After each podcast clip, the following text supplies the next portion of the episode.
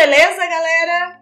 Juliana chegando por aqui, invadindo o seu radinho para trazer um monte de coisa nova em português para você.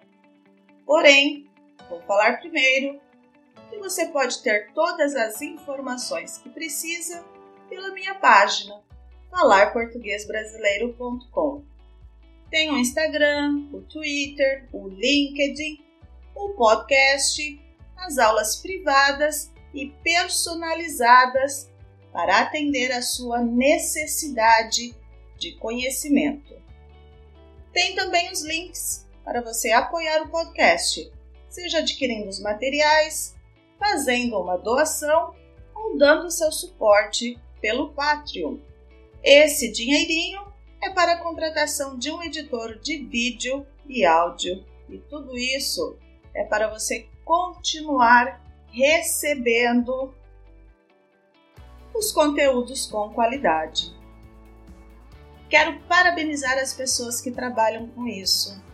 Dá muito trabalho, uma trabalheira lascada. E também é preciso ter muita paciência.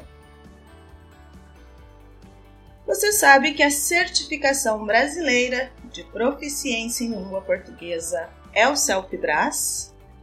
Está pensando em fazer o exame? Venha se preparar comigo.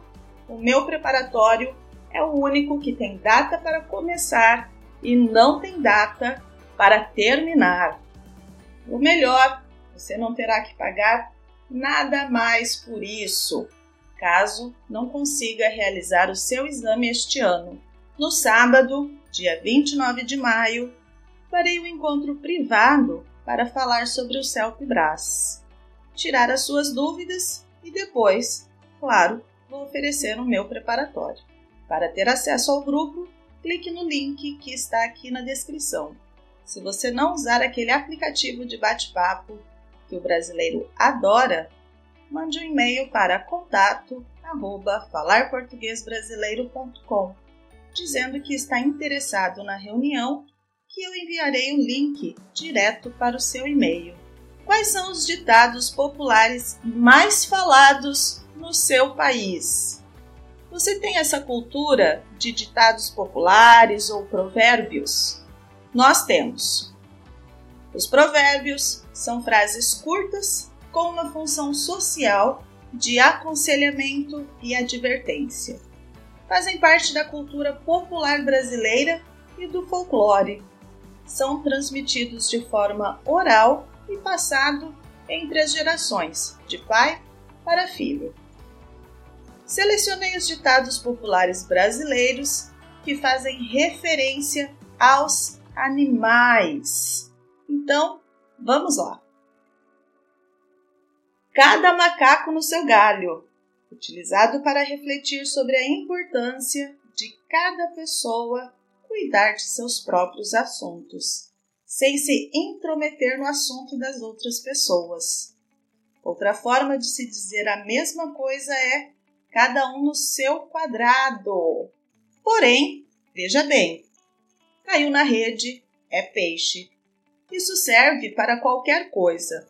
De acordo com o ditado, devemos aproveitar tudo sem ficar escolhendo muito, porque qualquer coisa que tivermos será boa e que tudo deve ser aceito. Afinal, cavalo dado não se olha os dentes. O provérbio quer dizer que não devemos criticar um presente ou algo que nos é dado, mesmo que você não goste. Eu já usei esse ditado popular aqui no podcast de grão em grão, a galinha enche o papo. Com os apoios que recebo de vez em quando e os apoiadores pelo Patreon, o podcast vai crescendo e vou conseguir atingir o meu objetivo. Agradeço a todos por compartilharem os grãos comigo. Isso faz a diferença. Outra expressão com o mesmo sentido é: devagar se vai ao longe. Ainda uma andorinha sozinha não faz verão. Eu preciso de vocês me ouvindo. Compartilhem com os amigos, com os familiares e continuem indo caminhar ouvindo o podcast Falar Português Brasileiro. O ditado Uma andorinha não faz verão sozinha indica que uma pessoa sozinha não é capaz de mudar uma situação. Precisamos nos unir. Outra expressão semelhante é a união faz a força. Você tem filho? Se ele estiver ao seu lado, olhe para ele e veja semelhanças físicas ou psicológicas. Afinal, filho de peixe, peixinho é.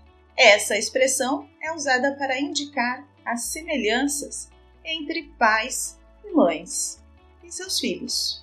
Mais um ditado.